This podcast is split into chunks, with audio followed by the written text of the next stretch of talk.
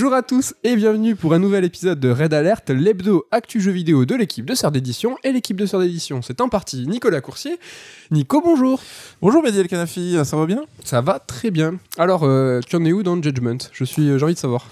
Alors je n'y ai pas touché depuis 10 jours je pense, hein, en raison de la chronique d'aujourd'hui. Ouais, ça décale. Ouais, donc euh, Judgment ça sera pas non plus la semaine prochaine, mais on, on va expliquer pourquoi. 2022, l'année des reports. On va sûrement y revenir. Moi, je, alors, en ce moment, j'ai ultra envie d'avoir des jeux de podcast et des jeux où tu peux euh, jouer, écouter des podcasts, de la musique en même temps. J'en ai pas trop en ce moment.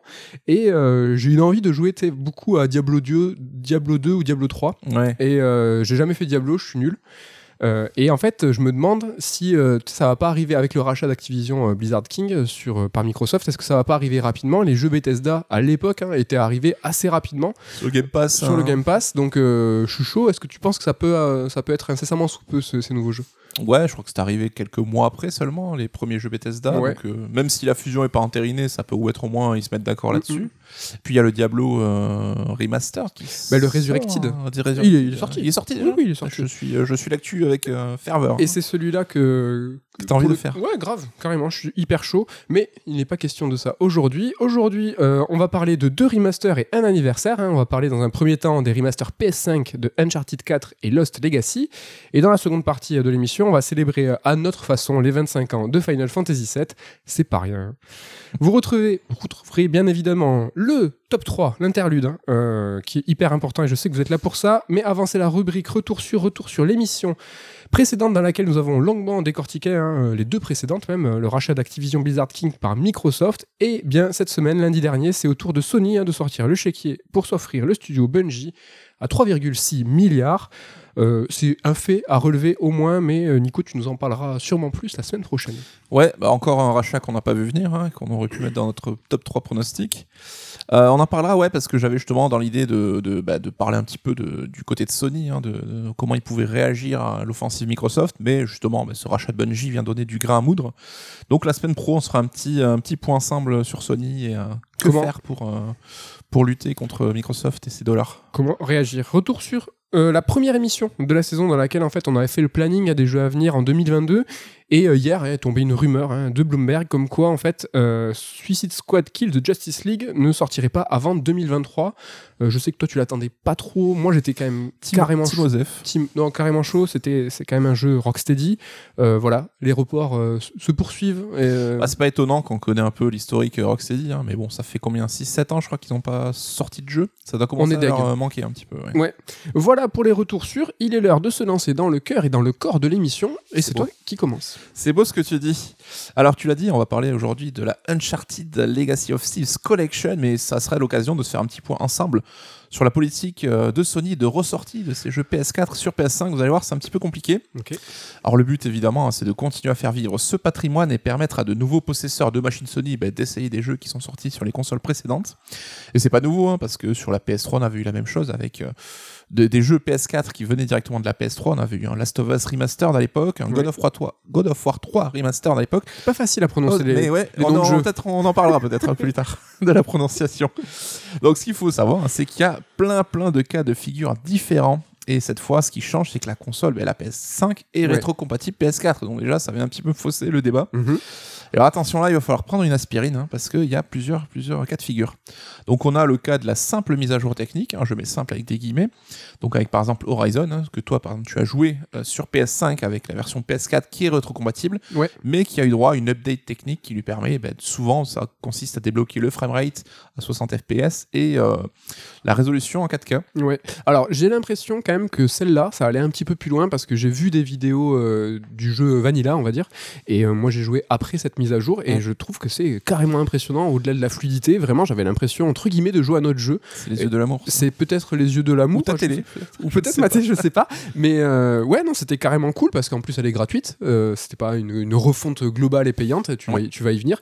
Moi, c'est vraiment ça, c'est sympa en tout cas. Donc Horizon, il y a eu droit, mais aussi God of War, mais Days Gone également. Mhm. Donc il s'agit bien des versions PS4, mais qui ont droit à une petite mise à jour. Donc ça, c'est quand même plutôt sympa et gratos. On a aussi le cas des remasters PS5. hein. Donc là, on a connu par exemple Spider-Man, euh, donc le Spider-Man de Insomniac, et la Uncharted Collection qui va nous intéresser aujourd'hui. Et là, dès à présent, deux cas de figure. hein, on ne sait pas trop pourquoi, mais la Spider-Man Remaster est vendue à 40 euros, bah, là où la Uncharted Collection est vendue à 50 boules. Peut-être qu'on peut se dire, bah, c'est parce qu'il y a deux jeux dedans. Ouais, donc, y a voilà, deux jeux. manière, on augmente un petit peu le prix. Et là où c'est un peu, un peu bâtard, c'est que bah, si tu cherches par exemple sur le store la version euh, PS4 d'Uncharted 4 et celle de Lost Legacy, donc le spin-off, Ouais. bah, n'existe plus. Il n'existe aujourd'hui qu'un seul bundle, donc l'équivalent de cette compile PS5, mais sur PS4, donc un bundle à 40 boules. Donc euh, voilà, tu vas mettre 10 euros de plus si tu veux la version PS5. Donc alors Sony, autant euh, il y a plein de cas de figure et c'est pas toujours super fair, mais il y a certains moments où on peut le comprendre. Mais ils ont aussi cette faculté à un peu euh, foutre les vieux jeux bah, sous le tapis pour que tu te sois orienté vers la solution la plus chère. Tu trouves que c'est pas euh, équitable que C'est un débat un peu philosophique et moi je pense que quand il y a du taf derrière, bah, f- c'est pas déconnant de demander un peu de thunes, tu vois. Si le, le portage demande du temps et du dev, bah, c'est pas déconnant de faire payer un petit peu plus. Ouais, et, et au-de- au-delà de ça, plus, euh, est-ce que tu trouves ça légitime de retirer du catalogue les anciennes versions une fois que maintenant.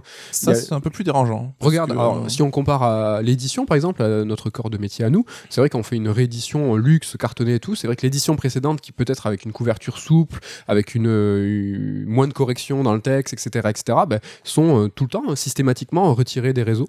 Bah, retirée parce qu'elle est tombée en rupture de stock, parce que le bouquin n'existe plus. Oui. Et là, quand on parle de jeux, mais surtout en numérique, hein, c'est pas forcément le cas. Mhm. Là, tu vois qu'ils auraient pu laisser une alternative en tout cas. Laissez le choix aux joueurs. C'est ça, ça sera, ça sera toujours un peu le fil rouge euh, de cette, de cette chronique. Dans le cas de ces remasters PS5, on est quand même pas loin du portage, hein, parce que euh, on retrouve le jeu PS4 avec une mise à jour technique qui n'est pas forcément spectaculaire. Là aussi, autant en parler euh, directement pour Uncharted, ça reste grosso modo le jeu tel qu'il était sur PS4 techniquement. Donc avec les modèles 3D, il n'y a pas forcément de nouveaux effets qui ont été rajoutés. Il y a toujours cette question de résolution et de framerate sur laquelle on va pouvoir jouer et qui c'est là où on a un confort supplémentaire qui est apporté sur PS5. Mais on reste quand même pas loin du portage avec cette petite update euh, en plus technique qui peut être gratuit dans certains cas, on vient de le voir. Graphiquement, c'est pas fracassant, c'est ça que tu nous dis. Assez fracassant, mais comme l'était le jeu PS4 en fait. Voilà, à la base, les jeux, enfin, le jeu était extrêmement beau. Quoi. Exactement. On a ensuite le cas des Director's Cut. Alors là aussi, euh, l'appellation a fait couler beaucoup d'encre. Je pense qu'on en a déjà parlé, donc on va pas y revenir dessus. Euh, mais dans ce cas-là, il s'agit de jeux qui connaissent une update PS5, donc technique, et qui voient également du contenu rajouté euh, au jeu. Donc c'était le cas pour Death Stranding et Ghost of Tsushima. Et à coup sûr, ça sera aussi certainement le cas pour The Last of Us Part 2. Euh, là, on est un peu dans des sortes de GOTY édition, hein, comme on a déjà connu par le passé, donc qui vient regrouper des DLC ou rajouter du contenu, en plus une mise à jour technique. Et là encore, vous allez voir, ça dépend des cas, donc on n'a pas forcément toujours la même politique de prix. Euh, Death Stranding donc, est vendu à 50 euros, le Director's Cut en version PS5. Mais si on possède déjà le jeu sur PS4, ben, l'update plus le DLC va nous coûter 10 euros de plus. Donc la mise à jour nous coûte 10 euros. Concernant Ghost of Tsushima, lui, la version Director's Cut coûte 80 euros, donc la version full price d'un jeu PS5. Donc on sait que Sony, ses jeux PS5 sont à 80 euros et pas à 70. Alors attention, ça devient tricky. Si tu as le jeu sur PS4, bah, pour 20 euros de plus, tu obtiendras la version Director's Cut, mais PS4. Si tu as la version PS4, mais pour 30 euros de plus, tu obtiendras la version Director's Cut, mais sur PS5 cette fois. Et si tu as le jeu PS4 déjà en Director's Cut, bah là tu, prendras- tu devras payer 10 euros pour avoir l'update PS5. En gros, ce qu'il faut comprendre, c'est que l'update technique en tant que tel coûte 10 euros 10 balles, ouais. et l'update de contenu coûte 20 euros. Donc en fonction des cas de figure, ben, ça sera de 10 à 30 boules que vous devez payer pour avoir la version la plus optimisée. Bon, c'est clair quand tu l'expliques. C'est parce que j'ai fait des études, monsieur. Là encore, tu vois, 10 balles de technique, s'il y a eu du taf dessus, je comprends, et 20 euros pour du contenu supplémentaire, ça me choque pas. hein. On parle de Ghost of Tsushima, d'un DLC euh, conséquent, euh, qui vient rajouter des heures de jeu supplémentaires euh, donc sur l'île d'Iki. Alors j'ai pas eu le temps moi de m'essayer au DLC, mais j'ai relancé le jeu avec l'update technique et franchement c'est impressionnant. hein. Il y, a- il y a certains jeux euh, PS5 euh, qui bon il y a très peu de jeux natifs PS5, euh, c'est con ce que j'allais dire, mais ça, ça pourrait passer pour être pour être un jeu PS5 euh, Ouais. développé pour PS5 parce que c'est vraiment très très beau quoi. Clairement, et certaines euh, mauvaises langues ne citeront pas hein, diraient même que la PS5, en fait, bah, c'est la console qui est faite pour faire bien tourner les gros jeux PS4. Ouais. Donc euh, là-dessus, euh, à voir euh, comment vous prenez la chose. Ensuite, un cas encore plus compliqué, c'est le cas des jeux cross-gen. Donc euh, là-dessus, on, l'a dit, il y a eu une hommage gratos qui a été faite euh, pour les jeux donc PS5, mais qui sortait également en version PS4. C'est-à-dire en même temps. Voilà, Quand donc là, par exemple, Spider-Man Miles Morales, qui est sorti sur PS5, mais était un jeu cross-gen, donc aussi sorti sur PS4. Ouais. Et là, la mise à jour se fait gratuitement. Si tu as la version PS4 et que tu possèdes la version, une, t'achètes une PS5 ensuite, ça sera gratos. C'était aussi le cas pour Sackboy, et c'était le cas pour Horizon, ou en tout cas promis comme tel par Sony à l'époque. Euh, Quand il y a eu euh, les- les- la mise en vente de Horizon, la précommande qui arrivait, on s'est rendu compte que Sony demandait un surplus de thunes, contrairement à ce qu'ils avaient dit. Et donc, ça avait fait un petit shitstorm, je sais pas si tu t'en rappelles Mm, mm. jusqu'à ce que bah, Jim Ryan revienne en arrière en disant c'est vrai, on avait dit que Sackboy, Miles Morales et Horizon 2 bah, seraient gratos pour l'update, donc on, va, on revient sur notre, notre politique tarifaire. Ça prouve à quel point il savait pas sur quel pied danser euh, à l'époque encore. C'était pas clair en Ouais. interne, je pense, et euh, bon, maintenant c'est un peu plus clair, sachant que à partir d'Horizon 2, bah, tous ces jeux cross-gen, bah, la mise à jour euh, technique coûtera 10 euros. Donc euh, Gran Turismo 7, God of War Ragnarok. Donc si vous les achetez maintenant sur PS4 et que vous payez une PS5 dans quelques mois, il faudra payer 10 euros pour pouvoir jouer à la version updatée. Mm. Sachant que si vous pouvez quand même jouer au jeu PS4 sur votre PS5, mais en version rétrocompatible, donc sans mise à jour technique, mais ça reste gratuit. Je te suis, mais faut pas décrocher. J'espère que vous écoutez pas ce podcast en faisant quelque chose d'autre. Moi je l'ai écrit sous les yeux, donc ça me paraît simple, mais j'avoue c'est très très complexe.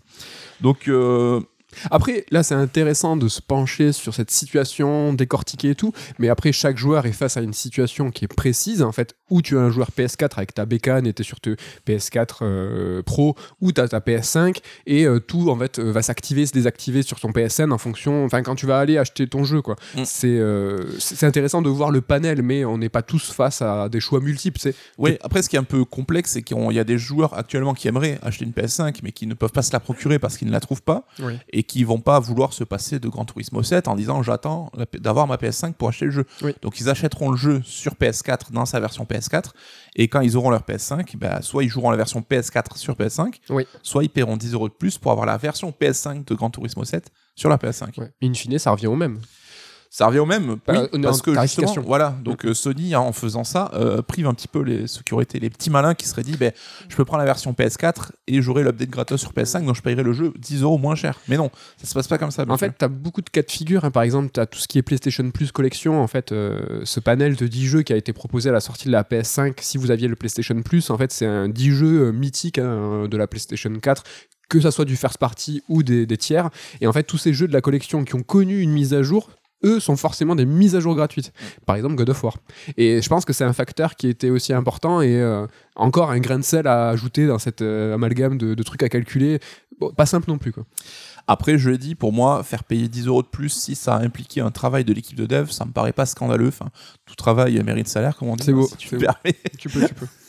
Mais euh, ce qui est un peu dommage, c'est que Sony, ils ont quand même la fâcheuse habitude bah, de truander un peu derrière. hein. Par exemple, on sait que Death Stranding avait été retiré des soldes du moment parce que ça permettait aux joueurs de se procurer le jeu moins cher et d'avoir euh, la version PS5 à 10 balles de plus. Donc, euh, bah, pour eux, ils ne rentraient pas dans leur, dans leur, dans leur clou. C'est qui qui truande en fait? C'est qui?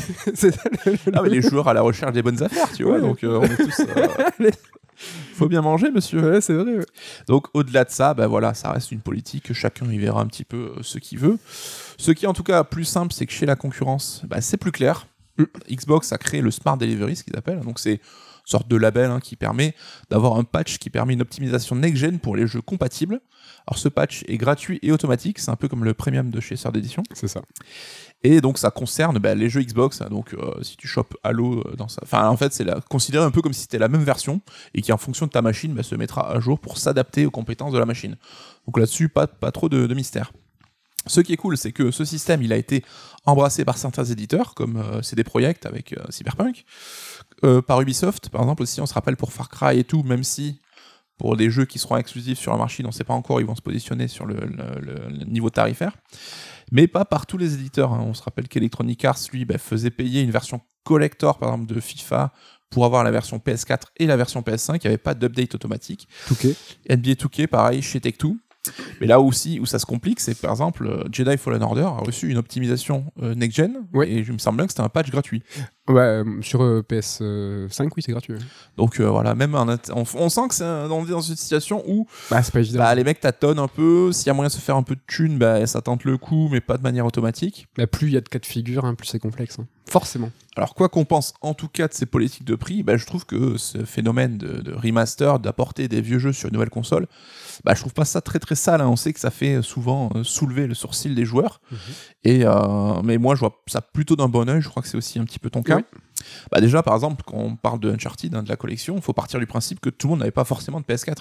Donc un mec qui est euh, primo accédant on va dire dans l'univers de Sony, bah, il peut avoir envie de découvrir les jeux du patrimoine Sony et c'est peut-être sa toute première console Sony. Donc ça serait dommage de le priver de l'accès à ces jeux-là. Et euh, la question, c'est de rendre ben, justement tous ces jeux accessibles aux joueurs et aux machines d'aujourd'hui, parce que euh, forcément, quand tu installes ta nouvelle machine, tu as, tendance à remiser l'ancienne dans son carton, à la ranger quelque clair. part, voire à la revendre, et t'as pas forcément envie de la ressortir. C'est la praticité le plus important à mon sens. hein. C'est que tu as envie de jouer à un jeu, il faut que ça soit simple, rapide, pas prise de tête. T'as pas envie de sortir ta vieille bécane, euh, commencer à toucher au câble derrière. Ouais. En tout cas, moi, ça, dès qu'il faut commencer à déplacer la télé, ça me gonfle. Et il y en a même que ce soit le cas pour les vieux jeux encore plus euh, en amont, quoi. Pas Bah que oui. la génération d'avant, quoi. Ouais. Alors là encore, la team Petit Malin va me dire, mais Uncharted, bah, t'as qu'à acheter la version PS4 et t'y joues sur ta PS5. Hein, C'est vrai.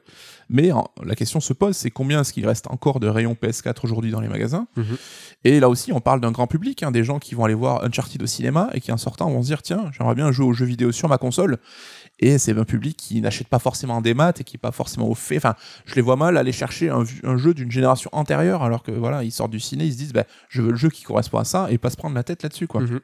On avait eu un débat d'ailleurs avec la, la team hein, dans un Third strike, Strike ouais. sur euh, le remake de The Last of Us, où pour certains, bah, il arrivait trop tôt. Mm. Sachant que ce remake euh, n'a pas encore été confirmé officiellement, hein, mais on, on parlait d'un remake du premier épisode, et qu'il y avait moins de 10 ans, je crois, qui s'écoule entre la sortie de l'original et le remake. Donc là, euh, ce qui est cool, c'est que bah, si le joueur il dit que le progrès apporté par ce remake ne justifie pas de repasser à la caisse, bah, il pourra toujours jouer à The Last of Us sur sa PS5 dans sa version PS4. Mm. Comme ça, tout le monde est content. quoi. Donc là-dessus, tu l'as dit, et c'est un petit peu le- la chose importante, bah, c'est de laisser le choix aux joueurs, hein, parce qu'on n'a pas tous les mêmes problématiques, on n'a pas tous euh, bah, le même portefeuille. Donc après, à chacun de se faire un petit peu son avis là-dessus, et ça sera aussi bah, ce qu'on pourra dire de la, du bilan de la Uncharted Collection, ça sera à chacun de voir un peu où il se positionne. Quoi qu'il en soit, c'est vrai que même si c'est à chacun de voir, de base, on aurait aimé une politique tarifaire plus souple et plus sympa. C'est toujours plus cool quand c'est gratos qu'on peut sortir un peu de thunes. hein. Donc, euh, Après, ça demande du, comme tu l'as dit tout à l'heure, ça demande du travail aux devs qui sont euh, alloués à, ce, à, à cette mise à jour-là, alors qu'ils pourraient faire autre chose, travailler sur les suites, etc. Ouais. etc. les devs de Naughty Dog ont dit que je crois qu'ils ont bossé deux ans sur cette compile. Donc euh, après, on va savoir combien de temps ça leur a pris, combien ils étaient à bosser dessus. Mais ces gens-là, il faut bien les payer aussi. Ouais. et voilà, Parfois, c'est sous-traité. C'est-à-dire que Souvent sous-traité, ouais. si Kojima Pro sur Death Stranding ou Sucker Punch sur euh, Ghost of Tsushima ont pas forcément euh, dédié euh, des forces internes. C'est souvent, ben, il y a des studios hein, qui sont là de support et qui Mm. vont aider à faire ce genre de taf-là. On pense à Witcher par exemple, hein, de Witcher 3 de CD Projekt qui est sous-traité. Alors je crois que c'est chez Saber Interactive, hein, Mhm. donc qui est spécialisé dans les, dans les portages. C'est eux qui avaient fait la version Switch de Witcher 3. Mais là aussi, bah, tu payes un prestataire, donc euh, il faut aussi rentrer dans tes frais derrière, même si c'est des vieux jeux et qui ont les déjà rapporté de l'argent. dans les politiques de rachat, Sony, là, en, en ce moment, ben, s'entoure de ce genre de petits studios de support spécialisés dans les portages PC, par exemple, ou des, des- plus des techos. Ça est moins clinquant. C'est vrai Mm. que quand il y a des annonces de rachat de cet ordre-là, c'est moins impressionnant, mais c'est finalement assez important parce que ça devient plus systématique. Donc c'est un petit peu important aussi. Moi, vraiment, sur ce débat, euh, est-ce que c'est bien, est-ce que c'est pas bien, c'est sale ou pas, c'est vrai que très personnellement, j'aime bien quand c'est facile. C'est vrai que s'il y a un remake, un remaster de jeu qui n'est pas rétro-compatible avec ma console, je trouve ça pr- pratique, cool, je préfère. Mm. Et là où Microsoft, je trouve, a une politique, comme tu l'as dit, vraiment très très stylée, c'est qu'ils ont fait tout ce qu'ils ont pu pour rendre toutes les générations d'Xbox euh, compatibles. Il y a vraiment quelques jeux qui ne le sont pas encore, mais là, à l'heure actuelle, euh, les gros titres majeurs le sont. Il y a une sorte de mise à jour euh, d'upscaling qui ne demande pas de travail aux développeurs Mm. et qui va en fait vrai. bénéficier aux joueurs. C'est vachement chouette. T'as un truc aussi qui s'appelle le FPS Boost, on vous l'a aussi présenté, qui peut faire monter le truc à 120 FPS pour certains jeux, et là, euh, c'est vraiment ultra stylé. Tout ça, c'est gratuit, tout ça, c'est automatique. Microsoft a vraiment capté le truc là. C'est vraiment qu'il faut que ça soit simple, Mm. simple pour le joueur. Tu te fais, euh, tu t'embêtes pas, tu mets ton CD où tu vas télécharger. Franchement, ça c'est cool. Ouais, mais là aussi, il faut pas être naïf dans le sens où Microsoft voulait séduire les joueurs et c'est quelque chose qui fait qu'il lui demande du taf, mais qui fait gratos parce que c'est un argument marketing en fait. Ouais. C'est comme payer pour faire une pub dans le métro. C'est que t'investis de l'argent parce que tu penses que ça va te rapporter en termes d'image. Donc euh, rien n'est gratuit là non plus, donc faut pas, faut pas se leurrer. J'ai vraiment hâte, hein, on en a parlé la semaine dernière, de d'avoir la réponse de Sony sur la rétrocompatibilité. Est-ce que ça va être une rétro machine Mm. physique? Est-ce qu'on va pouvoir mettre les galettes? Est-ce que ça va être uniquement lié à leur projet en live, euh, Spartacus, euh, tout ça, etc., etc. J'ai vraiment hâte d'avoir les tenants et les aboutissants de tout ça. Un retour sûr en devenir, j'imagine. J'imagine. En tout cas, ben, dans le jeu vidéo, on en parlait, je crois, dans le tout premier Red Alert, c'est que en tant que joueur, en fait, on a investi de l'argent dans des jeux. Et moi, je sais que j'aimerais que ce catalogue-là me suive à chaque fois, à chaque génération Ah de ouais. machines. Comme dans le cinéma, on sait que quand chaque changement de format, donc là, on parle pas de console, mais on parle de format, Mhm. bah, t'as, par exemple, t'avais tes VHS, bah, t'as les DVD qui arrivent et t'as une partie du catalogue VHS qui est portée en DVD. Mhm. Pas forcément tout, là aussi, ça devient problématique. Et idem, tu passes du DVD au Blu-ray, et là, actuellement, du Blu-ray au Blu-ray UHD et 4K. Mhm. Et donc, bah, t'as envie, là, on se pose pas la question, comme on l'a dit, hein, est-ce que tu fais pas du rétro euh, cinéma en matant des vieux films, mais t'as envie d'avoir tes vieux films sur ton support actuel, que tu puisses euh, consulter de manière facile, et en profitant du gain euh, apporté par la technologie. Donc, euh, je pense que c'est aussi une des finalités du jeu vidéo, qu'on commence à y venir, avec maintenant, par exemple, tes jeux, tes achats qui sont liés à ton compte, hein, et non plus à une machine. Je pense qu'on se, on va dans cette direction. Ça y est, on y arrive enfin. Avec cette génération-là, et que ça soit Microsoft, Sony et euh, surtout Nintendo. C'est vrai que eux, chaque génération de consoles, ils abusaient pour te recaler. C'est payer les mêmes jeux dans les putains d'e-shop. Ah ouais, Zelda, Nintendo, enfin Zelda et Mario, tout ça, on les a vraiment tous eu au moins 5-6 fois au, au bas mot. Euh, là, je pense que ça y est, on y est, on a un catalogue qui va nous suivre et surtout euh, pour lequel on va pas devoir peut-être repasser à la caisse. Mm. Et dans le cinéma, on va pas tomber bras raccourcis sur les studios en leur disant Attendez, mais regardez, j'ai le DVD là de Mad Max. Euh, Personne n'irait faire ça. personne. En mode, Eh, j'ai le DVD, je dois avoir le Blu-ray gratos. Non, non, ouais. c'est la vie, c'est comme ça. Après, est-ce que. euh, Enfin, là, ça rebat les cartes avec tout ce qui est euh, VOD, SVOD, mais en tout cas, dans le jeu vidéo, euh, je pense qu'on est, une, enfin, on est quand même assez privilégié et on va le devenir de plus en plus. C'est-à-dire que notre catalogue, moi, ce sera notre propriété, entre Mm. guillemets, et on va pas devoir repasser à la caisse. Ça, c'est plutôt cool, je trouve. On va parler un petit peu d'Uncharted maintenant, parce que c'est quand même euh, le jeu, c'est quand même le plus intéressant, parler du en lui-même. Alors, on n'est pas là pour faire une critique complète, hein, parce que c'est des jeux qui datent quand même un petit peu, et puis euh, tout le monde a eu l'occasion bah, de lire, d'entendre dessus, ou de se faire même un avis dessus.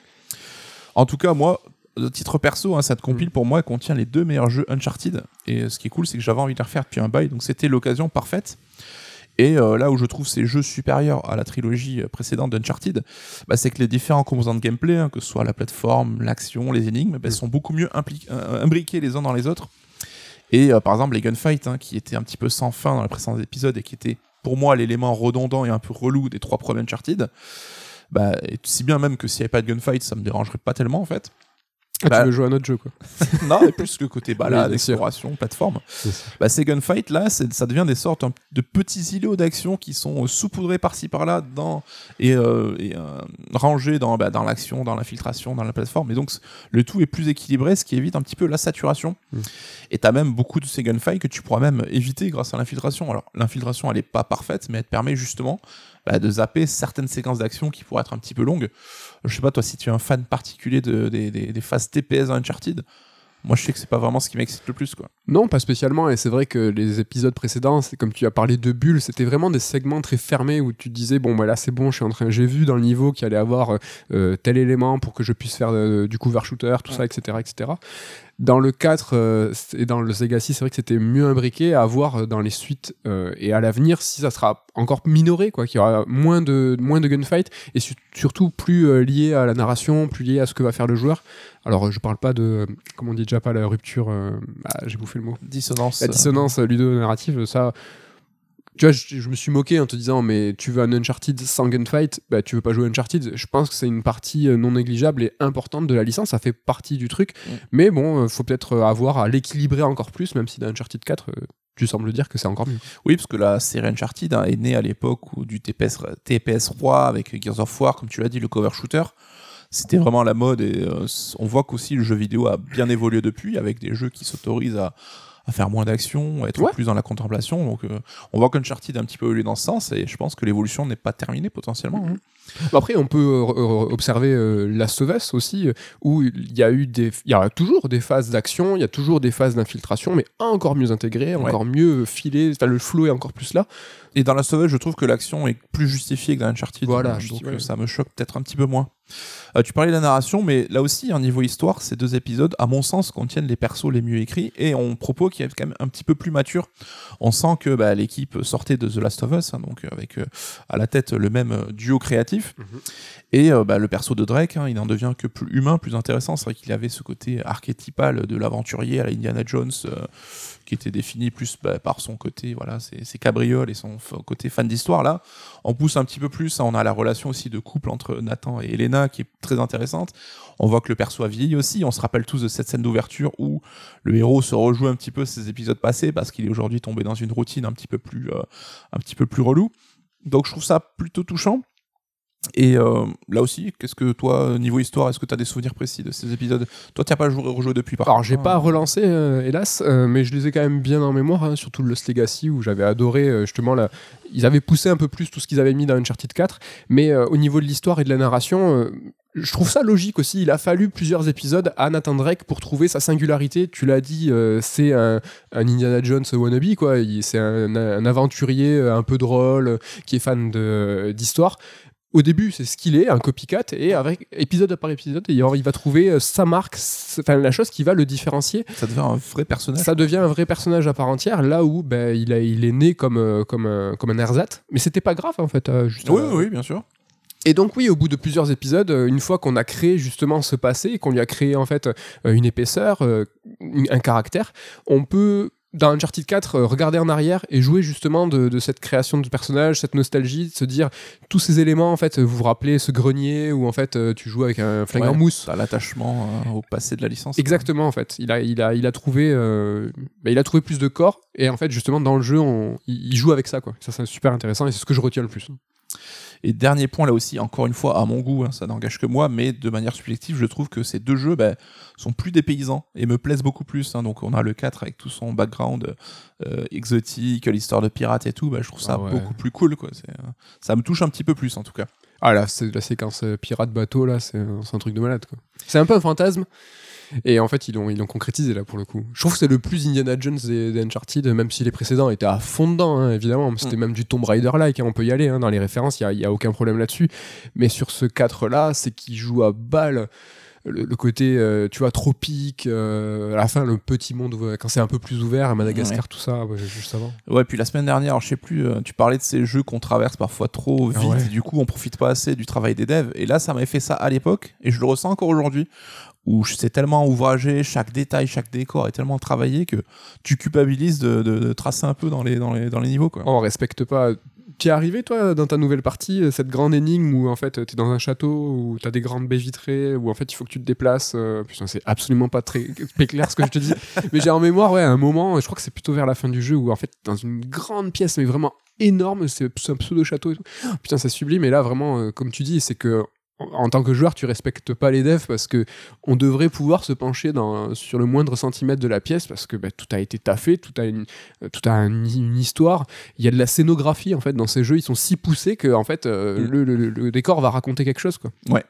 Et tu parlais de souvenirs parce qu'effectivement, hein, six ans après, c'est l'occasion, quand j'ai rejoint Uncharted 4, de me confronter à mes souvenirs d'avant. Et Mm. c'est assez rigolo parce que on a donc cette phase, cette fameuse phase à Madagascar en Jeep où on peut Ouais. explorer un petit peu.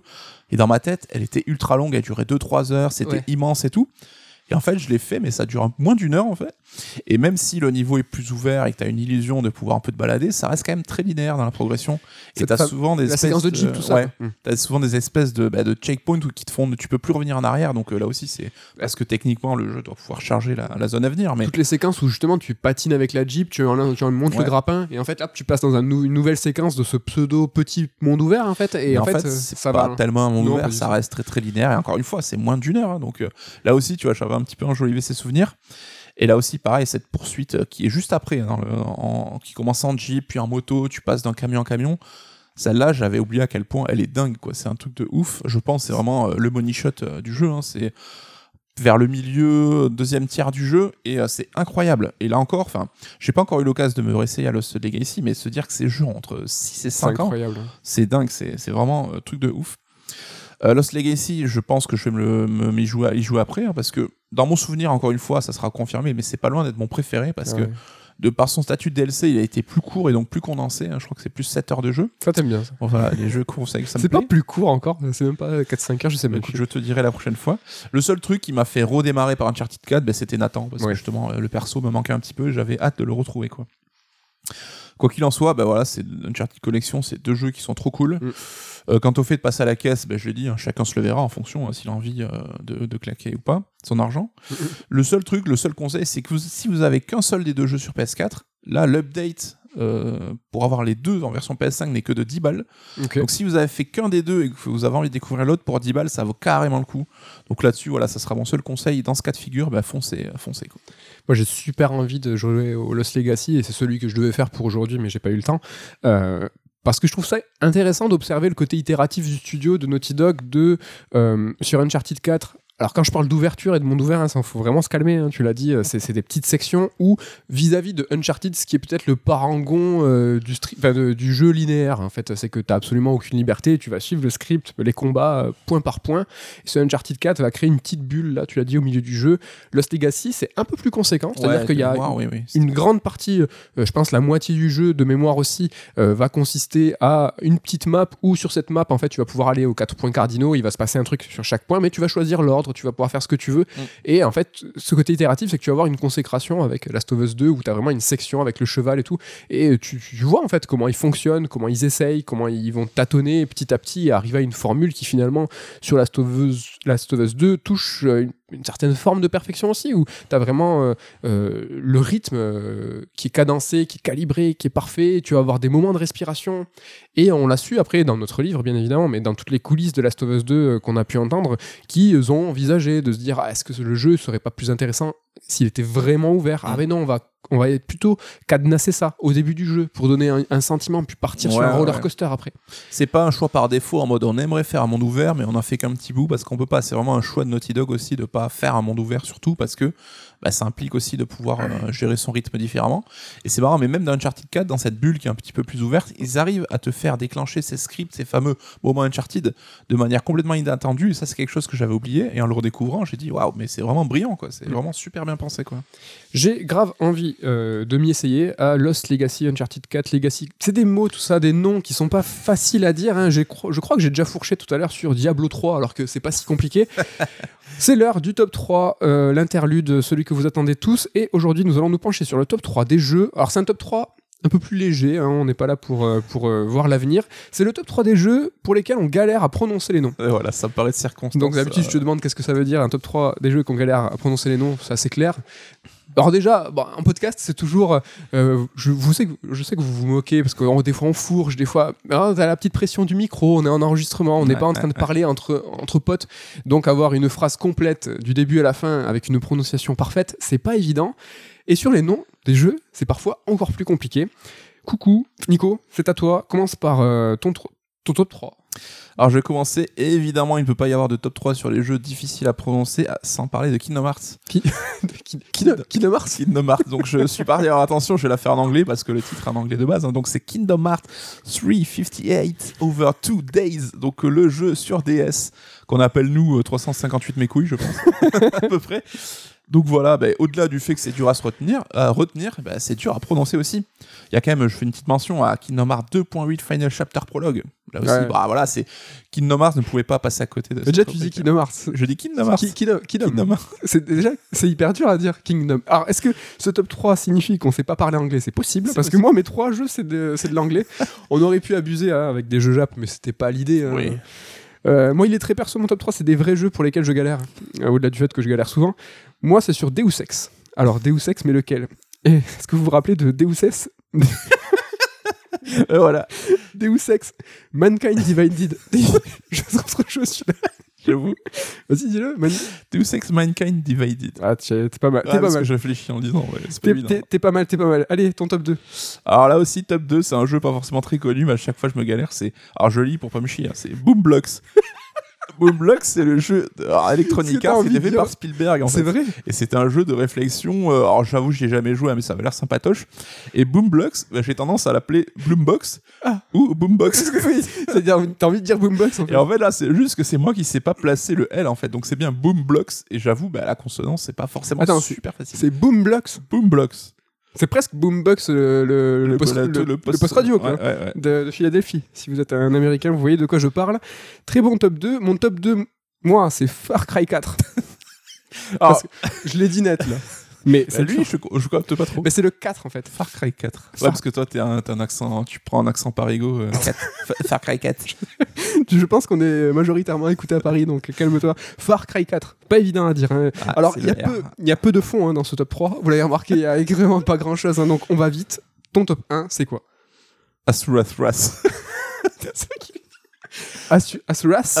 Thras. Ah, il Parce qu'en plus, t'as le apostrophe S hein, de la possession, donc la colère, la colère d'Asura. D'Asuras Donc, joli. Bah, alors, le jeu de CyberConnect, euh, Bandai Namco, Bamco? Je crois Euh, que c'est Bamco qui c'est Bamco Putain, j'allais dire Capcom, je dis n'importe quoi. Non, euh, peut-être Capcom.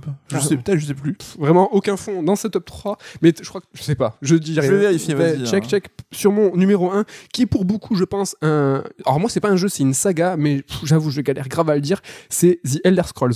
Alors, je l'ai encore dit net, mais au, au milieu d'une phrase, à chaque fois, je galère parce que The Elder Scrolls, le R là, il passe pas. Donc voilà, je pense. dire Skyrim ou Oblivion, euh, c'est plus simple. Mais The Elder Scrolls Skyrim, ah putain, j'y arrive. C'est un peu une thérapie hein, qu'on fait avec vous. hein. Mais faites ça chez vous, entraînez-vous et dites-nous euh, quel jeu vous galérez. Asura Thras est bien un jeu Capcom. Ah, Euh, c'est bon. GG. On y est. Voilà, après ce top 3, ma foi, euh, je pense très informatif, ou en tout cas, on l'espère euh, assez marrant. Euh, N'hésitez pas à nous balancer vos galères, hein, vos, vos embrouilles. hein, c'est- toujours bien de les partager, ou en tout cas travailler. On est là tous ensemble, on galère tous. on galère tous. On va passer à quelque chose de très festif, un anniversaire, et pas des moindres, c'est Final Fantasy VII Fête. Ce lundi de cette semaine, 25 ans. Ma première question, 25 ans sur FF7. Nico, euh, coup de vieux. Comment, Coup ça, de comment vieux. ça se passe Coup de vieux de ouf. Bambou Ah, bambou, parce que ouais, euh, donc euh, on a 37 ans tous les deux. Ouais. Donc euh, 25 ans, bah, c'est les deux tiers de notre vie. Donc euh, voilà, on a vécu un tiers de notre vie sans FF7. Je sais pas comment tu as fait personnellement. Il y a des euh, gens là qui nous écoutent, je pense, et en fait ils étaient pas nés. bah, quand ouais, FF7, ouais. euh, J'espère qu'il y a quelques jeunes qui nous écoutent. C'est chaud, c'est chaud de ouf. Bon, on va pas parler du jeu, des origines, tout ça. hein. Vous- bah, pour ça, on a déjà euh, deux ouvrages. Un premier qui s'appelle La légende Final Fantasy VII, qui est écrit par euh, deux, euh, deux loustiques, hein, je Deux pense. auteurs euh, prometteurs. Prometteur, hein, donc un- ce livre c'est Création univers décryptage, vous saurez tout sur FF7. Un second bouquin qui s'appelle Les Mémoires de FF7, lui rédigé par Matt Leon et qui lui en fait une compilation de conversations croisées de toutes les têtes pensantes de Final Fantasy VII. hein. donc là il y a tout le monde, hein, Il y en a Sakaguchi, hein. Uematsu, il y a tout le monde Amano, Nomura, euh, c'est la folie furieuse, euh, très très intéressant. On a aussi, si vous n'avez pas envie de lire, c'est dommage, mais vous voulez nous écouter, on a un sort émission sur FF7, on a un Third Strike EX sur FF7 Remake, et dans Red Alert, je crois que c'est la deux ou troisième fois que je vous en parle, après Intergrade Intermission. Dès qu'on peut en parler de FF7, je ne me gêne pas. De là dire que t'es un forceur. Non J'espère pas. Non, non, comparé à Damien, tu n'es qu'un enfant. Bon, c'est l'anniversaire de 20, euh, 25 ans, c'est pas rien. J'ai envie de te poser une question. Qu'est-ce qu'on peut attendre de la part de Square Enix pour les 25 ans? Cette semaine, bah, on n'a pas vu grand-chose. On a vu euh, un logo. un petit logo sympa qui est joli. Hein. Bah, on est- on- Je me on se- contente de peu. On se contente de pas grand-chose. Euh, Est-ce qu'une nouvelle trad, ça serait sympa? Est-ce que ça sous-entendrait néanmoins qu'il faille faire une nouvelle trad pour tous les pays? Ah, mais moi, c'est la question, on en a parlé cette semaine, mais j'en reviens pas qu'après 25 ans, ils aient pas une seule fois décidé de repayer pour une nouvelle trad. Ça fait 25 ans qu'on se tape cette trad dégueulasse de l'époque. Donc c'est vrai que euh, sur toutes euh, les versions euh, des maths, physiques, tout là, à chaque fois on, on se retape cette version mal traduite. Néanmoins, Ouais. voilà, nous petits Français, on, on quémande une nouvelle traduction, mais l'Espagne, l'Italie, l'Allemagne. Ouais, Payez-leur. enfin, non, mais là, le jeu, sans dire qu'il a été suffisamment rentabilisé, même dès qu'il ressorte, il est suffisamment ressorti sur suffisamment de supports, et je pense qu'il a généré suffisamment de thunes depuis pour payer une nouvelle trad, quoi. Truc que je me demande, moi, c'est les anniversaires. Finalement, est-ce que c'est pas important pour les joueurs, mais pour les éditeurs et les développeurs, pas tellement. hein. Les 30 ans de Sonic, les 30 35 ans de Mario, de Zelda. Square Enix, en l'occurrence, hein, pour l'anniversaire de Tomb Raider, n'a pas fait grand-chose.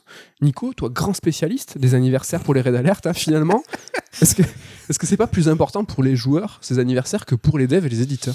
Bah oui, c'est des souvenirs qu'on fête, donc euh, là-dessus, c'est plus la nostalgie du joueur. La complexité pour les éditeurs, c'est que je pense que dans l'absolu, ils auraient tous envie de l'anniversaire, mais ça impliquerait que ce soit raccord avec un dev en cours, avec un projet qui vient à terme à un moment. On sait que Tomb Raider, ils avaient rien sous le coude pour euh, cet anniversaire-là, donc c'est normal qu'ils auraient montré. Quoi. Ouais, mais on parle pas d'un crash boursier. Ce qui est bien avec un anniversaire, c'est qu'on sait quand il va tomber. Donc autant, euh, c'est- vrai que c'est dur de, de- prévoir un développement à la fin d'un dev ou une annonce. Ou c'est tou- toujours des grandes organisations, mais bon. Est-ce que finalement, ça serait pas bien que les développeurs les éditeurs considèrent ça, vu que les joueurs c'est intéressant, mais bon, on est quand même à deux doigts de dire aux éditeurs de s'intéresser plus au marketing, parce que c'est ce que, c'est ce que ça veut dire. J'ai l'impression qu'on n'est jamais content, tu vois. Si, euh, si quand ils font des choses extrêmement commerciales, on dit mais vous abusez, euh, arrêtez de surfer euh, sur FF7, euh, laissez ce jeu tranquille. Quand ils font rien, on est en train de dire eh, vous vous rendez pas compte, attends, c'est les 25 ans, vous nous faites rien, il y a un pauvre logo. On est vraiment, euh, on est des chiens, hein, les joueurs. C'est c'est dingue. hein. Cette année, je pense qu'on peut attendre peut-être la sortie de Ever Crisis, donc euh, nouveau, euh, nouvel épisode de la compilation FF7, qui est un jeu free-to-play épisodique qui va reprendre l'essentiel de la compilation, des événements de la compilation de tous les jeux. Euh, Il est dur à expliquer. lui. sur mobile, euh, on sait pas encore combien de chapitres, on sait juste que euh, FF7 en lui-même va comprendre 10 chapitres, néanmoins, ça va reprendre aussi ce qui était dans Before Crisis, tout ça. C'est censé être chronologique, hein, d'après ce qu'ils ont dit. Ben, Donc on sait pas, enfin si on va- ça m'étonnerait qu'on se tape 10 épisodes de Before Crisis avant d'arriver à FF7 quand même. hein. Je sais pas, on sait juste que ça sera un free-to-play et qu'il y aurait des loot box sur des armes et des, des, des costumes, ce genre de trucs. On sait pas trop. On est plutôt sur les premières images sur un jeu en, au tour par tour avec un côté chibi qui va rappeler euh, le FF7 originel. Ça a de la gueule, hein. moi je suis plus de sans dire que je suis chaud, parce que c'est vrai que ce côté lootbox et tout reste encore un peu inquiétant et mystérieux, mais je trouve que ça a de la gueule. Ils ont retravaillé les arts avec donc, Ouais. ce côté de chibi pour l'exploration. Je crois que les combats, c'est la version 3D euh, à la, qui a la gueule du remake en fait. Ouais. quoi, hein. C'est plutôt élégant, je trouve, et la perspective de revivre l'intégralité de l'histoire de FF7, je trouve ça plutôt intéressant. Carrément, en tout cas, il faut pas attendre, à mon sens, plus de news hein, tant que FF16 ne sera pas sorti. hein. Il n'y a, y a pas de raison que l'éditeur, enfin Square Enix, hein, euh, parasite le message et la sortie de FF16 qui, qui est important quand même avec FF7. Qu'on attend toujours d'ailleurs 2. l'annonce. Exactement. On a vu cette semaine hein, beaucoup d'emballement hein, sur euh, une déclaration de Kitase qui a dit que euh, normalement il devrait y avoir quelque chose sur FF7 Remake par deux cette année, mais il ne faut pas oublier la fin de sa phrase. Il a dit si on peut. Et La vraiment. vérité, s'il y a moyen. C'est pas Mais non, mais c'est ultra important. Vraiment, c'est la fin de sa phrase. Il a dit il y aura quelque chose cette année, si on peut. Autant vous dire que c'est absolument pas certain. Est-ce qu'on va avoir un trailer en fin d'année? Le TGS se déroule le 15 septembre. Les Game Awards en décembre. Est-ce qu'on peut attendre quelque chose? Peut-être. Ah, le seul moyen, c'est que FF16 sorte entre septembre et novembre, comme on le prophétise, et que du coup, bah, ça laisserait décembre le créneau libre à Final Fantasy VII Remake Part 2 pour être un petit peu montré. Quoi. À chaque fois que je peux vous parler de FF7 et de ses continuités et différentes itérations, je le fais. Mais un jeu est sorti il y a peu et je vous en ai pas parlé. Ça s'appelle FF7 First Soldier et ça vous fait marrer. Mais- tu l'avais promis cette chronique, donc c'est bien. Tu, Ah, tu c'est l'occasion. Tu tiens parole. Ça va être assez rapide, c'est juste histoire de vous faire une, un petit- une petite présentation. Ce FF7 First Soldier, c'est un, un FF, j'ai l'impression qu'on veut pas voir tel quel, mais euh, on peut pas dire que c'est pas un FF7. Ce que je veux dire, c'est que le postulat scénaristique, finalement, il est bien trouvé, tu vois. Il y a eu une guerre avec des combats armés, avec des armes à feu, entre des militaires du Wutai et de la Shinra. C'est vrai, ça s'est passé. Donc finalement, tu vois, le but de faire un free-to-play shooter euh, Battle Royale, tu vois, le combo à fond sur ce First Soldier, c'est vrai, mais il fallait trouver le, prétexte. Et pour le coup, le placer l'intrigue, tu vois, lors de cet aff- affrontement, ben, je trouve qu'il est plutôt bien intégré. Encore une fois, c'est pas le FF7 qu'on veut voir, c'est pas celui-là, on veut pas le voir, et c'est pas le FF7 qu'on attend. Mais bon, Est-ce que c'est pas le FF7 qu'on mérite finalement putain, c'est triste. J'espère pas. J'espère, j'espère pas. En tout cas, le jeu, il est pas très bien. hein, je vais être honnête. Hein, j'ai pas passé 10 heures. hein, j'ai passé néanmoins quelques heures. J'ai pas trouvé ça déplaisant, mais j'ai pas trouvé ça bien. Euh, c'est une tentative hein, de percer dans l'Eldorado du Battle Royale. c'est rien de plus. Euh, et prendre la plus grande cache machine de l'éditeur qui est FF7. Je trouve que c'est pas stupide comme décision de la part de Square Enix. Est-ce que t'as lâché ton bifton? Non, non, non. C'est du vrai Battle Royale. hein. Tu vois, as des bonus de partout, tu as des bonus de connexion. À chaque fois que tu te connectes, t'as un bonus. Quand tu gagnes un niveau, quand tu perds, quand tu. Il y a des événements tout le temps. C'est du vrai, vrai Battle Royale free-to-play actuel. Euh, il s'est passé quelques trucs là sur, sur First Soldier pour les 25 ans. Il y a eu des live événements qui ont été organisés. Il y a des emojis euh, avec euh, bim, ton personnage, il fait un petit pouce comme ça, euh, comme Gotoz, mais ça fait 25. C'est vrai. C'est très rigolo. Euh, mais. Là, il prépare vachement de choses pour la Saint-Valentin, on va y revenir. Euh, le truc, c'est que First Soldier, c'est un battle royale euh, opportuniste, hein, mais bon, est-ce qu'il faut considérer que ce jeu va salir l'essence Final Fantasy ou même salir le septième épisode? À mon sens, Pas du tout. En fait, euh, franchement, Je pense qu'il est déjà oublié de la majorité des gens. euh, mais au-delà, c'est vrai, mais au-delà de ça, c'est juste que bah, tu vois, euh, FF7 tel qu'il est, il va garder sa force, sa puissance telle qu'il est. Euh, si vous avez envie de jouer euh, à l'original, bah, allez-y. Le remake, si vous le trouvez dégueulasse, n'y jouez pas. Si FF7 euh, f- se transforme en BR, en Battle Royale, bah, c'est juste euh, normal et logique vis-à-vis de Square Enix. Enfin, ils vont pas faire un, un Battle Royale euh, sur euh, The Bouncer. Euh, si vous savez pas ce que c'est, c'est normal. Moi, je trouve ça logique, ça salit rien. C'est juste que, bah, comme tu dis, peut-être qu'il sera oublié. Peut-être pas un, million de préinscrits. euh, sur, euh, sur le Battle Royale euh, de FF7. Donc, ce que je veux dire, c'est que le titre en lui-même, il est ultra classique hein, pour ce qu'il est, donc un free-to-play Battle Royale. Sans y jouer, Nico, je pense que tu peux imaginer ce que c'est ça. Sans te tromper, Euh, t'arrives en hélico, hein, tu choisis où tu veux être euh, déport- déporté, où tu peux être euh, bah, Héliporté. tu ouais, héliporté. t'as plusieurs styles hein, pour ton soldat, t'as des capacités propres que tu peux changer, que tu peux gagner, que tu peux acheter. T'as une zone qui va se rétrécir, et oui, dans- on est dans un Battle Royale, et la saison 1 de ce free-to-play était à Midgar, et à Midgar, on est encore dans la saison 1 actuellement, donc t'as les, absolument tous les environnements que tu vois dans le, dans le remake. Tu trouves des matérias, tu croises des monstres, des monstres en fait, euh, qui va te rappeler un petit peu FF7, et ça c'est sympa parce que euh, des fois tu te dis euh, à quoi je suis en train de jouer là. et donc t'as quelques boss, hein, donc tu as Ifrit par exemple, t'as une moto, une voiture, un chocobo, des chocobos que tu peux même élever. Et euh, donc tout ça est en fait agrémenté de, de, de, co- de- de cosmétiques, ton, ton chocobo, ta moto, ta voiture, tout ça tu peux, le- tu peux acheter des couleurs différentes, ton costume, etc. La saison 2 arrive le 28 février, donc avec le bâtiment de la Shinra en, en, lui-même, donc c'est-à-dire la tour, que là dans la saison 1 on pouvait pas encore visiter. Euh, et Bahamut qui arrive, hein, là c'était pas le cas sur la saison 1. Et la Saint-Valentin, alors là c'est vraiment le big deal, hein, comme on dit. Vraiment, ils ont lancé ça. euh, donc euh, la saison 2 arrive le 28 février, donc ils sont un peu. Enfin, pas encore raccord hein, avec la Mhm. date, hein, ils sont un peu ratés. Mais c'est vraiment énorme. hein. Il y a un nouveau perso même qui arrive avec un nom inconnu au bataillon. Avec, euh, C'est Roche- un pote à Rocher, peut-être? Je sais pas, euh, je me suis pas. Je pense que je n'y jouerai plus euh, d'ici là. La Saint-Valentin au Japon, c'est un truc. On a eu la, chance, nous, d'y aller plusieurs fois au Japon et dont une, une de ces fois-là, c'était en plein Saint-Valentin. Ouais, ouais, ouais. Et c'est quand même, c'est pas n'importe quoi. Mais non, je tu voulais balancer une anecdote? Bon, tu peux. hein. qui est trop, trop, trop perso pour moi. Bon, si c'est trop perso, alors.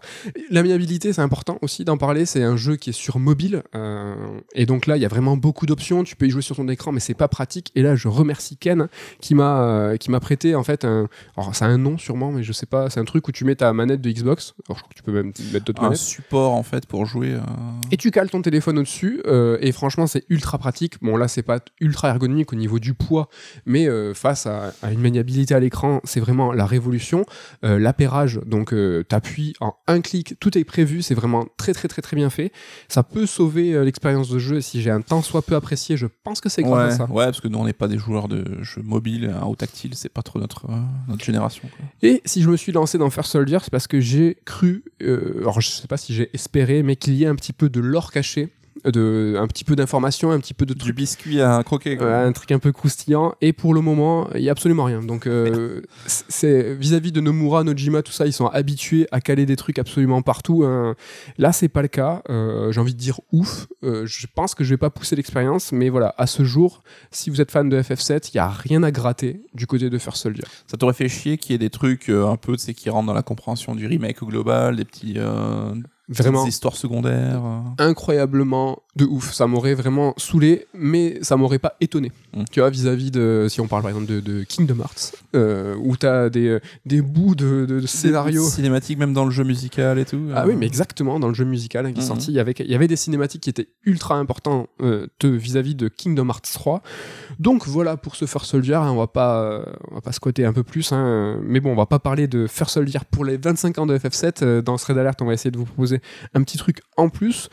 Le truc, euh, on en a parlé. euh, J'ai eu une idée de, chronique un petit peu au long cours euh, sur tous les Red Alert. Euh, bon, peut-être pas tous, mais sur toute l'année des Red Alert, on va dire.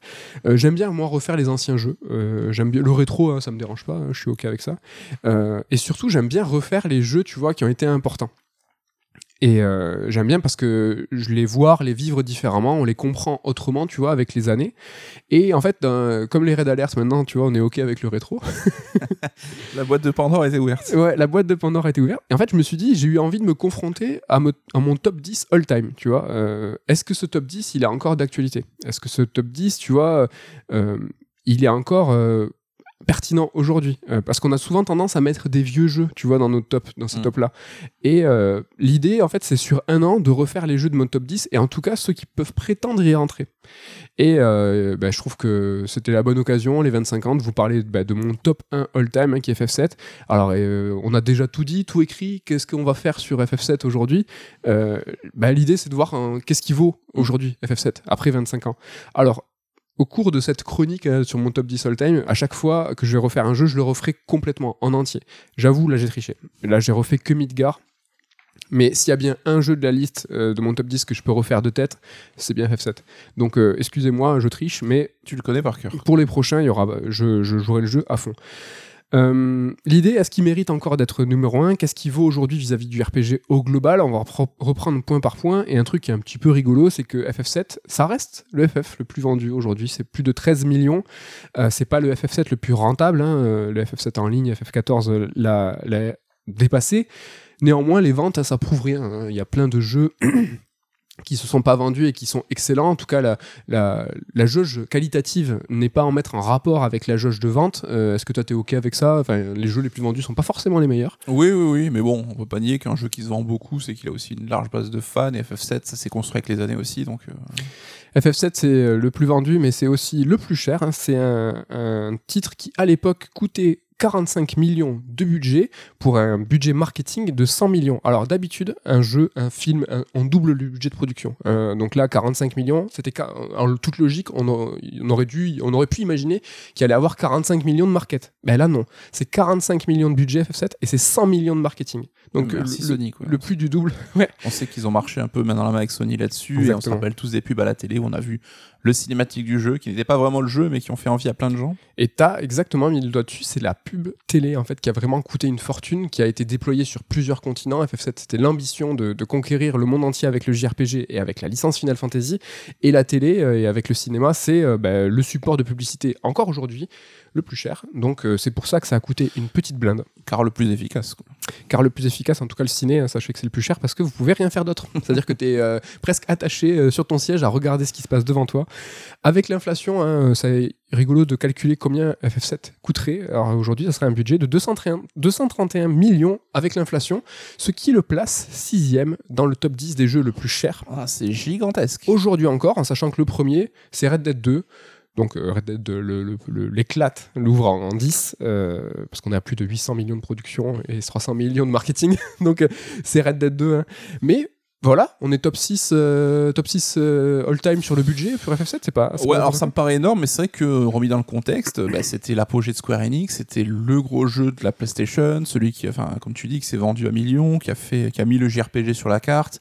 Aujourd'hui encore, il y a des gens qui se déguisent en cloud à Japan Expo, donc enfin, ça paraît pas étonnant parce que c'est vrai que le JRPG aujourd'hui est plus au centre des attentions, mais à l'époque c'était le cas, et notamment au Japon, et notamment, enfin, c'est la grande époque de Sakaguchi. Je pense qu'il devait rouler avec, tu sais, on lui jetait des billets pour qu'il marche pas, qu'il touche pas le sol avec ses pieds, quoi. genre, hein. Quand il est parti, il a exigé Hawaï, hein, parce que bon, il a eu un train de vie euh, certain.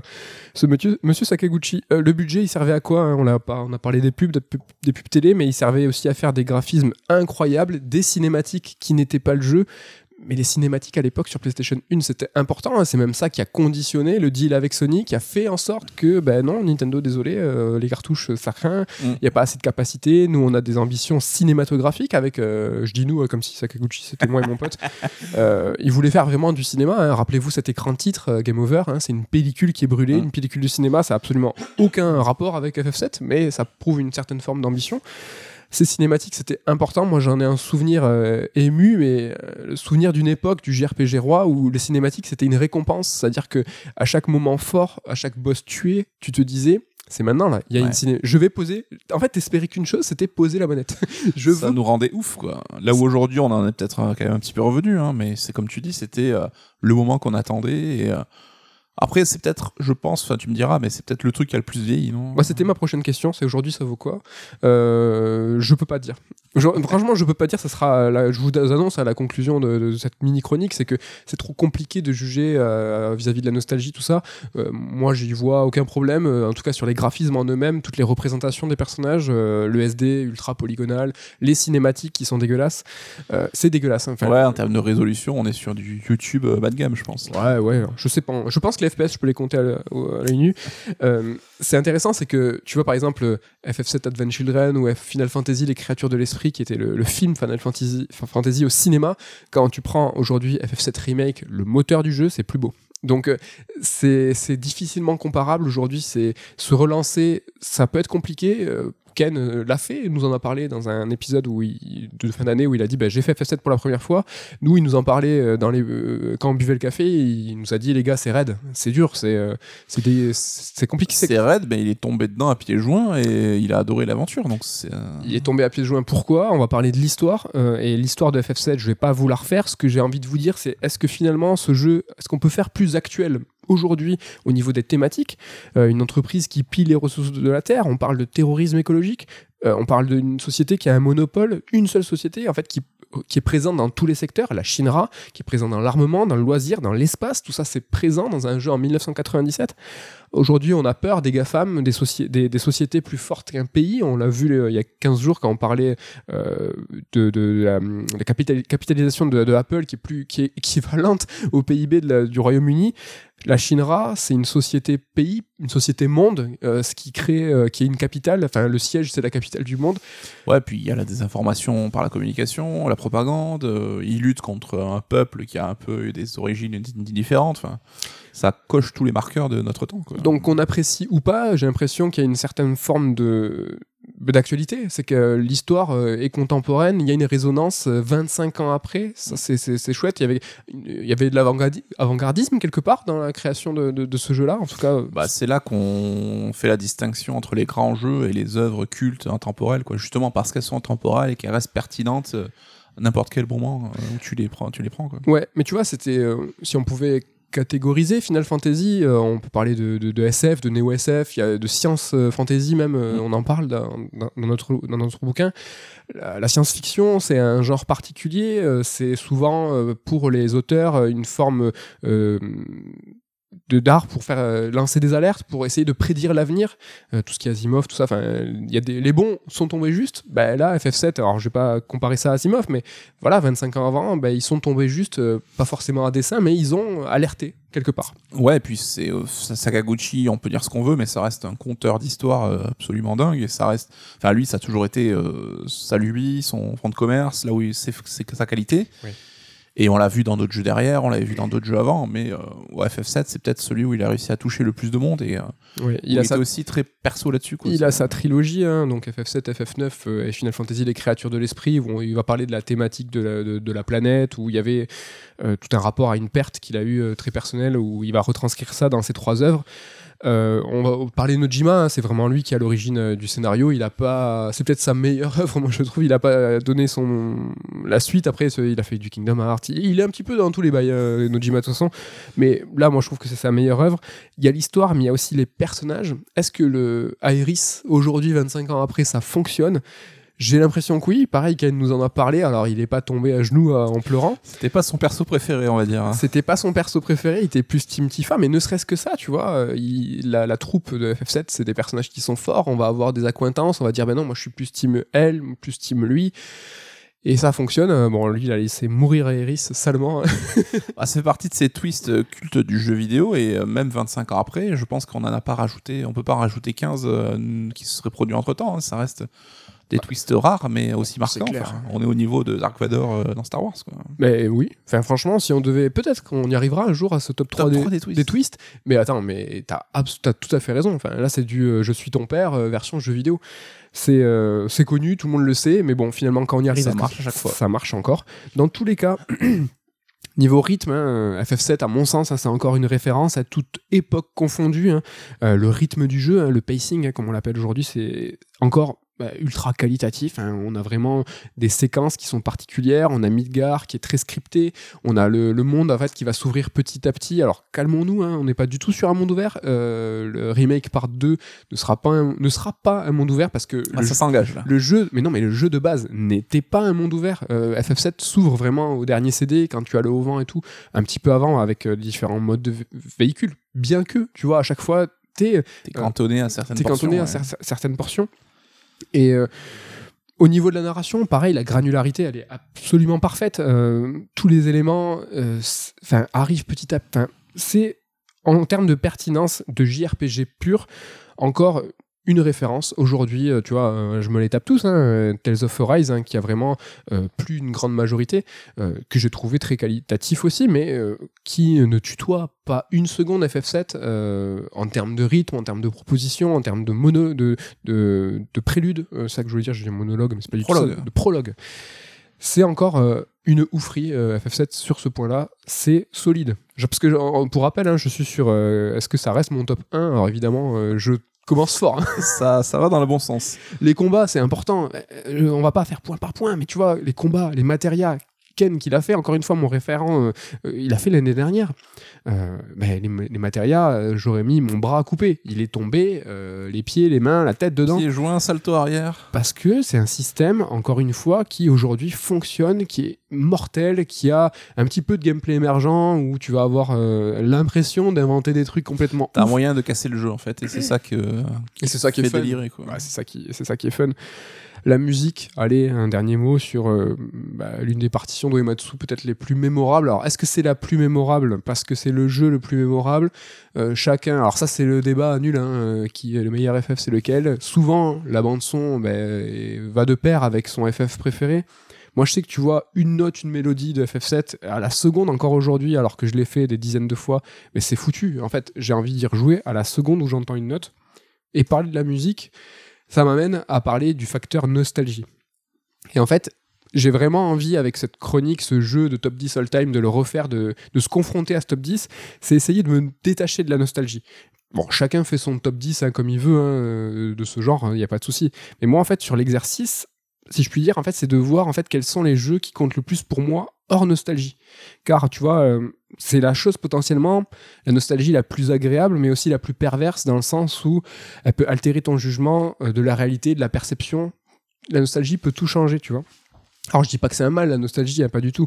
J'adore euh, m'y rouler, m'y rouler dedans, mais c'est pas une recherche de nostalgie que j'essaye de faire là. C'est refaire mon top 10, c'est pas euh, je vais me faire euh, 10 kiffs, bien que bah, c'est ton top 10 all time, donc forcément tu vas plus ou moins kiffer refaire les 10 jeux, mais c'est plus de voir ben, l'ordonnancement, tu vois. Est-ce que mon top 1, ça reste le top 1 Est-ce que euh, ça, après les années, euh, est-ce que tu as, fait ton top 10 Moi, mon top 10, ben, je vais pas vous le révéler parce que ce sera chronique par chronique, mais il y a beaucoup de vieilleries. Il y a beaucoup de PlayStation 1. Est-ce que finalement, euh, tu vois. Ouais, euh, c'est un peu, alors, c'est un peu paradoxal, mais c'est un peu rationaliser euh, ton top et avoir presque une démarche presque scientifique. Quoi, de, est-ce que ça me plaît vraiment parce que ça- Voilà. je l'avais joué à un contexte particulier ou parce que bah, le jeu me plaît parce que c'est un putain de jeu. Quoi. Voilà, c'est ça en fait l'idée. Donc euh, vous verrez par la suite. euh, Moi, j'aurais très peur de me confronter à ça. Je, je sais pas si j'aurais le courage de faire ça. Mais j'essaie de te dire, quand je t'en ai parlé de la chronique, t'as dit que ça pourrait être intéressant. Bah, dites-nous euh, si c'est intéressant, parce que s'il faut, c'est naze et je le, je le continue pas. Mais euh, ouais, j'essaie de t'engrainer, de te dire, mais vas-y, refais-le ton top 10 aussi. Ah déjà, je suis pas, j'aime pas trop refaire les mêmes jeux plusieurs fois, bizarrement. Alors là où j'ai aucun problème à remater un film plein plein de fois, mais euh, j'ai du mal moi à me détacher même des jeux que j'adore. hein. Je sais, tu vois, le Mario 64 qui est clairement dans mon top 10 all time aussi. Et quand il est ressorti dans la compile sur Switch, j'ai à peine joué euh, une heure parce que bah, j'ai beaucoup de mal moi sur le côté feeling et maniabilité parce que forcément c'est le truc qui évolue dans le jeu vidéo forcément. Même des jeux mauvais aujourd'hui seront peut-être plus maniables que des bons jeux d'il y a 10 ans. Et ça, moi, c'est quelque chose qui me bloque énormément. Quoi. Ah, je veux pas blasphème hein, sur, ton, sur ton top à toi en plus, alors que tu joues même pas, tu vois. Mais Mario 64, je l'ai essayé aussi au, moment de la compile, et vraiment, j'ai eu un choc. C'est que Mario 64, c'est un monument, un pivot de l'industrie du jeu vidéo. Mais quand j'y joué, j'ai fait, ben non, ça a ultra vieilli. Alors là, je suis en train de tresser euh, des lauriers à FF7 en disant que c'est le meilleur all-time et tout ce que tu voulais, mais j'essaye de me dire, ouais, franchement, le système de combat, l'histoire, les persos, qu'est-ce que ça vaut aujourd'hui? Comment je le prends?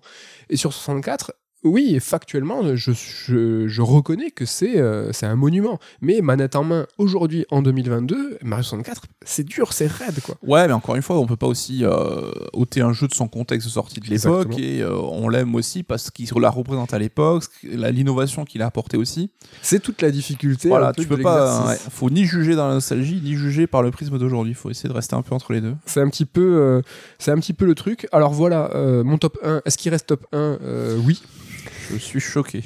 Donc euh, dans ce top 1, finalement, franchement, euh, je vous le dis, j'intègre le remake. C'est-à-dire que pour ce qu'il est, le remake, hein, le meilleur JRPG contemporain, la FF7 Remake Part 1, euh, la relecture, le méta, il est- c'est fait de façon intelligente. Le défi qu'il a, euh, sur lequel il s'est confronté, FF7 Remake, de dire le jeu, l'un des jeux les plus appréciés au monde, je vais en refaire une relecture, eh ben, l'intégrer à son méta, euh, relever ce défi, ben, je trouve qu'il y est arrivé. Donc du coup, ben, mon top 1, ben, c'est FF7 Remake, FF7, parce que ben, je vais pas cramer 5... Parce qu'imagine, il y a 4 parties à FF7 Remake, que les, toutes font partie. je vais pas cramer mon top 7. Ça aura la moitié de ton top 10, ça sera du FF. Et puis même, c'est un peu ridicule. hein, euh, Je l'adore, je suis fan, mais bon, pas trop de fanboyisme euh, non plus. Euh, voilà, la suite, je fais quoi, tu vois? Est-ce que je le prends chronologiquement? Est-ce que là, je fais top 1, 2, 3, 4, et je re- ou alors euh, je pars par le, le 10 Est-ce que, est que je fais en, dans le désordre? Et du coup, euh, ça, c'est un petit peu compliqué. Ouais, bah, je sais pas, j'ai envie de dire, écoute ton cœur, suis ton feeling, quel, lequel t'as envie le plus de, de redécouvrir aujourd'hui. euh, Parce qu'en gros, pour vous teaser, si je suis euh, dans le décroissant, euh, décroissant, si je fais de 1 au 10, en, en termes d'appréciation, Ouais. Le top 1 c'est FF7, mon top 2 bah du coup ça serait Bloodborne. Euh, mais là j'ai là si, je- si c'était dans l'ordre ça serait Bloodborne mais si ça serait les envies, là mon prochain ça serait Shenmue, tu vois, qui est dans mon top 10, je vous dis pas où, mais il est dans mon top 10, là j'ai grave envie de rejouer Ouais. à Shenmue. Et puis je joue à Bloodborne, là où il y a Elden Ring qui arrive dans moins d'un mois. Est-ce que c'est pertinent? Est-ce que c'est le bon moment? Ouais, voilà. Bon bah l'idée c'était de fêter euh, ainsi euh, les 25 ans de FF7, une occasion pour moi encore de parler de FF7, hein, il y en a jamais assez. Euh, si la chronique au long cours là ce top 10 all time euh, confronté, vous trouvez ça cool, bah je continuerai. N'hésitez pas à engrainer coucou hein, pour qu'ils qu'ils s'y mettent aussi. Euh, Et juste, je sais pas si que les gens captent bien, c'est que tu vas pas faire 10 chroniques à la suite. hein. Ça Non. sera justement dans des chroniques, euh, s'il n'y a pas forcément d'actu, des moments de l'année. euh. Ouais, c'est ça. Donc oui, la semaine prochaine, hein, c'est ni Bloodborne ni Shenmue. C'est en- je me laisse un an, tu vois, un an pour refaire ce top 10. Mais tu vois, par exemple, je vous ai dit tout à l'heure qu'il y a beaucoup de PlayStation, il y a beaucoup de ce jeu de cette période-là, c'est pas très compliqué à imaginer. Mais l'idée, c'est que, tu vois, par exemple, Red Dead 2 et Last of Us 2, bah, je le, quand on discute comme ça avec des gens, ils sont peu- ils sont pas très souvent dans les top 10 parce que ça convoque la nostalgie et moi ce que j'ai envie c'est non mais finalement ce Last of Us 2 Red Dead 2 c'est des des monuments aussi Ouais, c'est vrai qu'on se met un peu des barrières en sanctuarisant euh, Ouais. le top euh, de la jeunesse de, de- de la Madeleine de Proust Exactement. et on a du mal à intégrer des trucs récents dans nos tops. Ouais. Ouais. Et tu vois, par exemple, euh, Mario 64, hélas, n'est pas dans mon top, mais s'il avait été, j'espère que cet exercice me donnerait l'occasion de dire, ben non, eh, Mario 64, il saute, et c'est Mario Odyssey qui le remplace, parce que il a les mêmes qualités, il a les, mais, enfin, il a les mêmes qualités, il a les mêmes ambitions, et il arrive à, à les faire avec autant de maestria. Mm. C'est ce genre de, de bail-là. Alors, hélas, tu vois, FF7, euh, bah, il y a FF15 ne remplacera pas FF7, parce que FF15, c'est pas, c'est pas le même délire, mais voilà, vous avez compris le délire. Si vous avez kiffé, euh, ben, on va voir où ça nous mène. La semaine prochaine, tu nous as un petit peu teasé. Ouais, on va parler de Sony, de rachat, de l'industrie. Que doit faire Sony? Comment ils doivent réagir? Il y aura des trucs cool à dire, je pense. Et pas de Judgment, du coup. Judgment, alors ça sera dans deux semaines, mais en même là. temps, euh, je vous promets ça depuis un bail. C'est mon, quoi que tu avais promis pendant un moment toi aussi? Euh Ah, je sais plus. Euh, attends, c'était The Medium, je crois qu'on a parlé pendant 10 ans. Et euh, il a duré, il a duré. Mais c'est Oui, parce finalement. qu'en plus, il y a de l'actu qui arrive, il y a Horizon qui va arriver. Il y a Sifu aussi. Je sais pas si tu vas faire une chronique Sifu, toi? Oh, je sais pas, peut-être. On verra. En tout Moi, cas, je suis il- chaud pour y jouer, mais je sais pas si je ferai une chronique dessus. On verra. En tout cas, on vous renvoie à ce premier épisode de la saison. On vous a fait le planning des jeux qui nous chauffaient, qui seront sûrement présents. Euh, pour ma part, la semaine prochaine, ça sera Pokémon Arceus. C'est bon. Ça devait être cette semaine, mais il y a eu les 25 ans de FF7. Et puis j'ai dû relancer FF7, j'ai fait jusqu'à Midgar. Donc là, c'est bon, je l'aurai fini la semaine prochaine. Là, j'ai pas eu le temps de, de- de le clôturer. Euh, C'est important quand même d'arriver jusqu'au bout pour vraiment avoir la structure globale du jeu en tête. Donc voilà, la semaine prochaine, c'est Sony et Pokémon. Donc si vous êtes Pas mal, j'ai euh, envie, je serai là. c'est vrai? Ouais. Bah, J'espère que vous serez là aussi. L'occasion pour nous de remercier et de faire un bisou à l'équipe, à Ken, à Ludo, à Damien, de vous remercier encore à vous et de vous dire à la semaine pro. Bye bye. Bye bye.